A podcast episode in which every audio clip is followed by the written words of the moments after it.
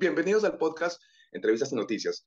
Gracias por conectarse a este espacio. Les saluda Pablo Rojas. El día de hoy vamos a hablar sobre el pago STS y todos los detalles acerca de, este retiro. Para ello vamos a presentar a nuestra invitada, quien es Alicia Jiménez, asociada principal del estudio Filippi Preto Carrizosa, Ferrero de U y Uría.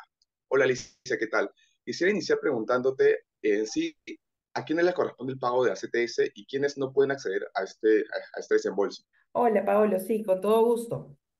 Mira, la CTS, que es eh, una, un concepto, un monto eh, denominado beneficio social que se le entrega a los trabajadores en dos periodos en el año, le corresponde inicialmente a los trabajadores bajo el régimen 728, así se le conoce comúnmente, que son los trabajadores bajo el régimen de la actividad privada común.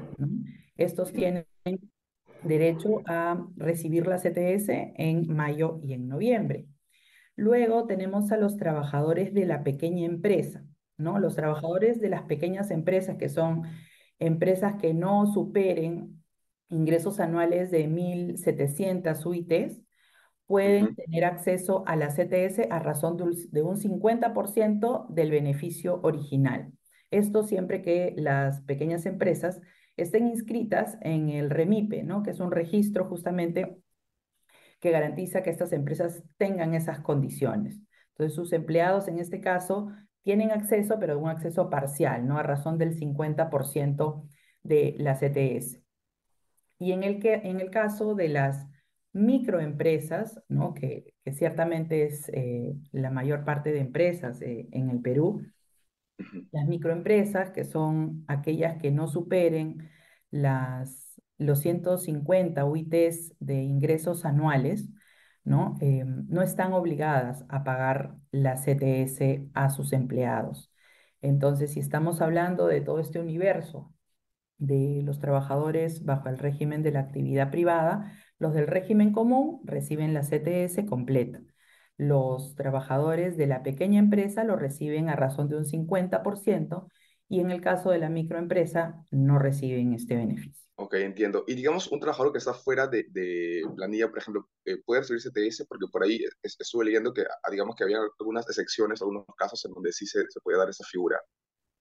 Eh, los trabajadores, eh, para que tengan acceso a la CTS, tienen que estar en la ah, planilla, en la planilla de pago, en la nómina del empleador. Y tenemos también algunas excepciones, ya no por el tipo de empresa, sino eh, por el, la jornada de trabajo, ¿no?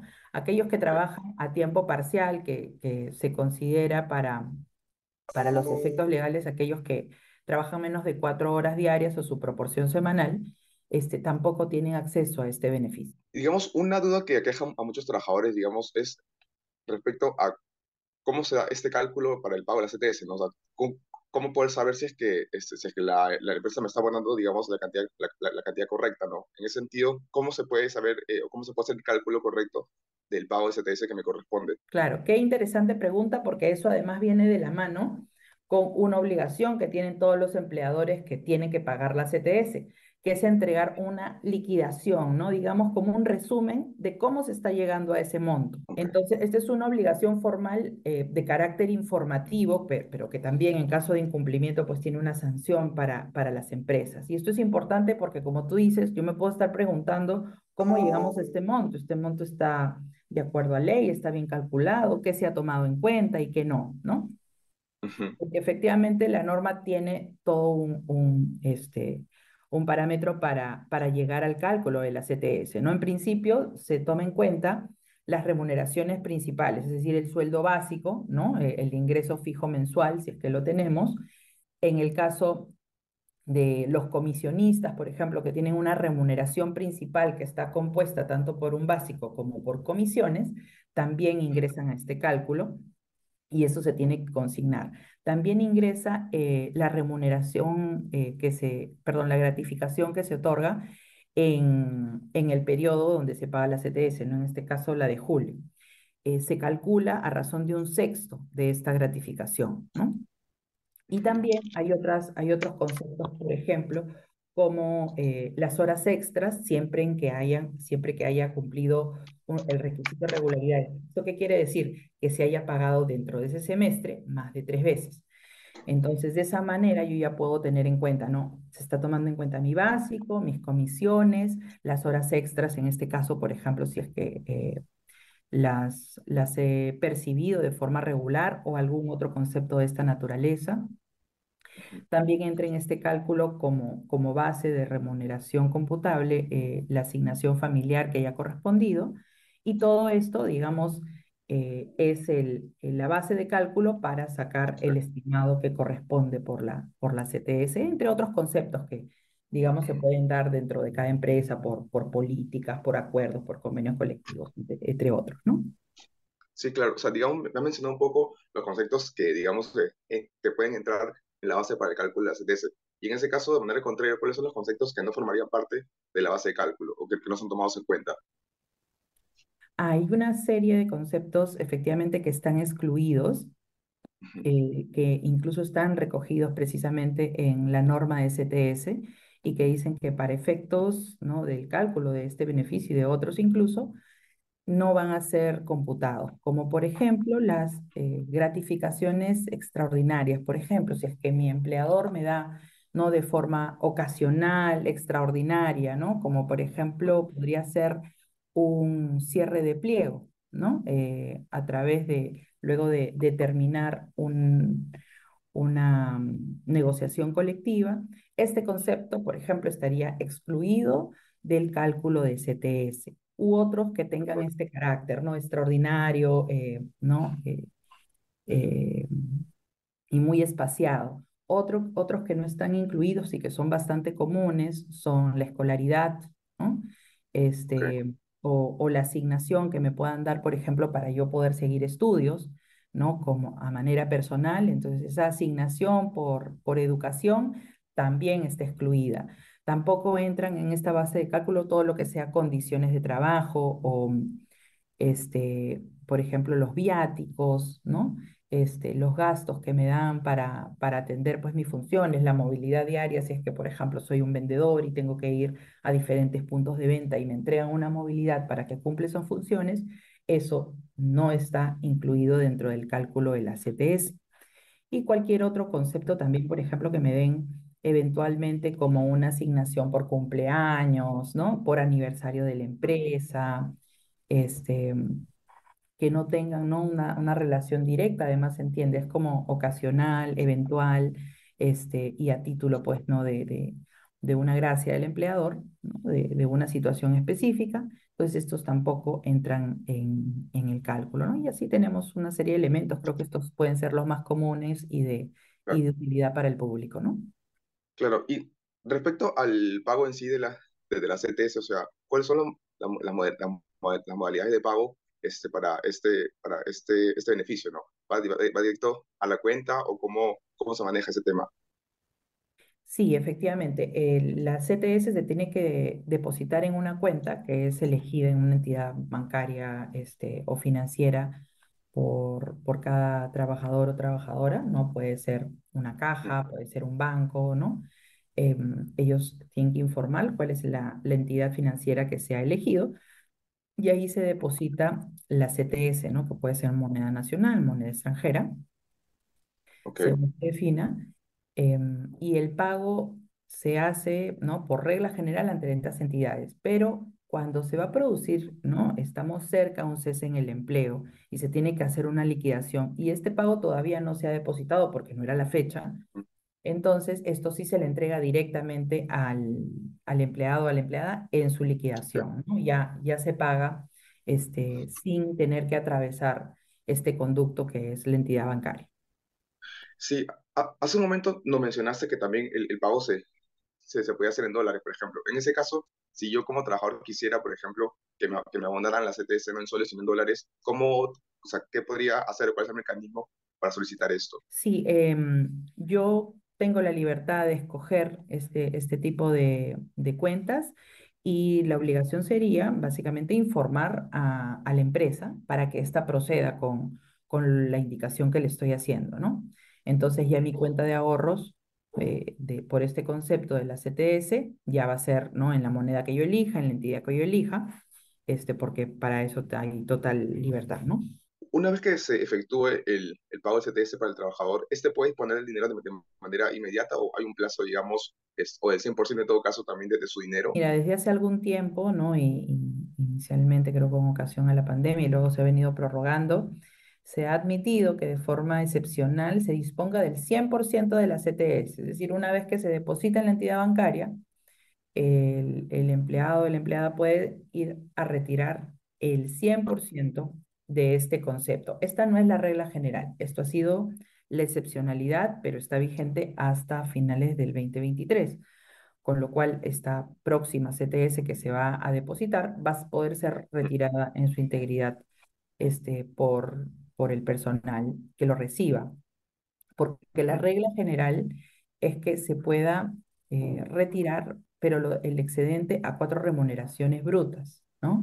porque justamente como este beneficio está pensado en que sea este, una, una ayuda para el empleado que termina su contrato de trabajo por cualquier motivo, ¿no? que sea el respaldo este, dinerario, ayuda a sostenerse hasta que se nueva, eh, nuevamente se reintegra al mercado de trabajo o realice la actividad económica que haya definido.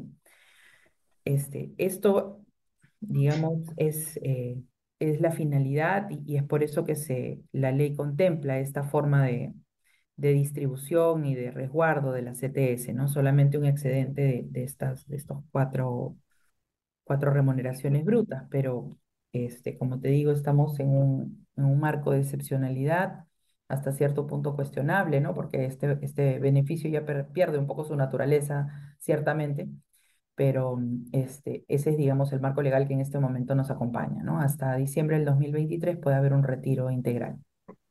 De acuerdo. Y digamos, hay, hay una duda que tengo respecto a si la CTS puede ser, eh, puede ser embargada en caso el trabajador tenga alguna deuda. Y si es así, digamos, ¿en qué caso se puede dar este, esta figura?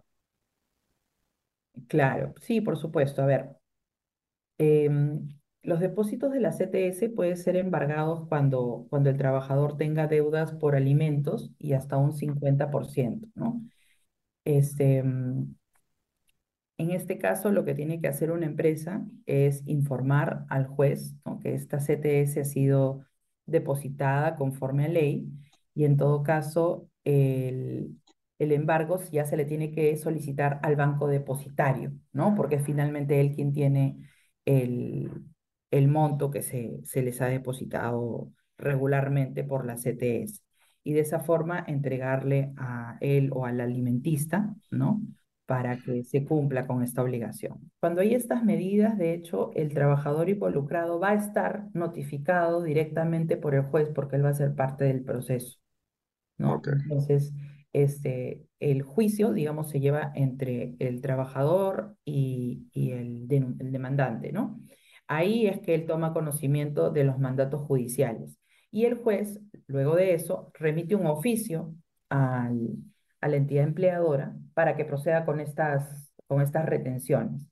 Entonces, ya la entidad empleadora tiene que comunicarse nuevamente ¿no? con el juez diciéndole el depósito de la CTS se hace ante tal entidad y también informa a la entidad bancaria. ¿no? este, es definitivamente una buena práctica, ¿no? Indicarle al, al trabajador este, cómo se está procediendo, porque finalmente, claro, son, son sus ingresos, ¿no? Y para que esté informado, pero formalmente esto se haría en el mismo Poder Judicial, ¿no? Sabemos que la fecha máxima para, para el depósito de, de, de, la CTS de este mes de noviembre es el 15. En ese caso, ¿qué, o sea, ¿cuáles son las sanciones o cuáles son las medidas que proceden si es que el empleador no, no, no cumple con, con, con, este abono hasta este plazo al trabajador? En referencia a la, a la CTS, las empresas, pensando en la, en la, digamos, mediana y gran empresa, que son las obligadas, ¿no? Como te decía en, un inicio, hay dos tipos de obligaciones, ¿no? Una obligación formal, que es entregar la liquidación, ¿no? Con este, este resumen de cómo se ha calculado, y también hay una infracción que es, es, grave, ¿no? En el caso de no depositar la CTS. Entonces, SUNAFIL, que es el ente fiscalizador en este caso, ¿no? podría sancionar a las empresas que tanto no entregan ¿no? la liquidación de la CTS o no la pagan. Estas multas dependen, ¿no? Hay un, una tabla y un rango de, este, en función de número de trabajadores afectados, pero podría ir en el caso de no entregar una liquidación de alrededor de 1.196 soles hasta una multa máxima de 71.400 eh, soles aproximadamente. Y en el caso de no depositar la CTS, estamos hablando cuando es de, de 1 a 10 trabajadores, eh, perdón, de 1 a 5 trabajadores, podría ser 7.222 soles y puede ir hasta 120.000 soles, ¿no? Dependiendo del número de trabajadores involucrados. Cuando estamos hablando de una pequeña empresa, que como comentábamos al inicio, tienen la obligación de, eh, de reconocer este beneficio social en, en una proporción del 50%, o sea, la mitad de la CTS regular. Las multas pueden ir desde 414 soles por esta obligación formal de la liquidación hasta 10.000. Y no depositar la CTS puede ir de 2.000 soles hasta 20.000 soles, ¿no? Este... Okay. Y, o sea, y digamos un poco ya para, para, cerrar, digamos, hay, hay, hay, unos, este, hay ciertas figuras en donde el empleador puede, puede ser que retenga, digamos, el pago de a un trabajador? Sí, sí, efectivamente es una figura excepcional, eh, te comento, pero sí se puede dar. ¿Y cuándo se da? Que es al término de la relación laboral. Si el trabajador ha cometido una falta grave que pueda generar un perjuicio ¿no? al, al empleador, y esto está por definirse porque eso tiene que ser sometido a un proceso judicial para que un juez determine si hubo o no este, la falta o hubo una afectación económica, ¿no? Por, por parte del, empleado a la empresa. Entonces, en ese caso se puede retener esa CTS que, este, que estaba pendiente a favor del trabajador, ¿no? Eh, se puede informar incluso al banco para, para que proceda también con, con esta retención a resultas del juicio, ¿no? Esto evidentemente tiene unos componentes formales también que cumplir por parte de las empresas para, para que no sea irrestricto y simplemente, digamos, cualquier empresa diga, no, yo quiero retener eh, la CTDS de un empleado, ¿no? Sino que tiene que formular una demanda judicial, ¿no? Dentro de un plazo inmediato al, al, al cese del trabajador de 30 días, este, indicando pues cuál ha sido la falta o cuál ha sido la afectación, ¿no? Eh, por ejemplo, si un trabajador ha robado, ¿no? Este, esto está, ¿no? O sea, le ha despedido por falta grave laboral, por este robo, y además este robo ha implicado tanto eh, eh, dinero en pérdidas para la empresa, y por ende este, estoy solicitando pues la retención de esta CTS para que en caso al final del juicio digan que sí, que hay una responsabilidad y que me tiene que eh, ¿no? reconocer ese monto como, como empleador afectado, entonces la CTS sirva como, como fondo. Ese es el escenario e, excepcional, ¿no? Digamos, es un caso puntual cuando, cuando el empleado puede tener una deuda con el, la empresa. Muchas gracias por, por tu tiempo, Alicia, y por responder a todas nuestras dudas acerca de este importante beneficio para los trabajadores. También gracias a todos por escucharnos. Si les gustó este episodio, Puedes compartirlo en Facebook, Twitter e Instagram. Y recuerda que también pueden oírnos en Spotify y Google Podcast. Hasta la próxima.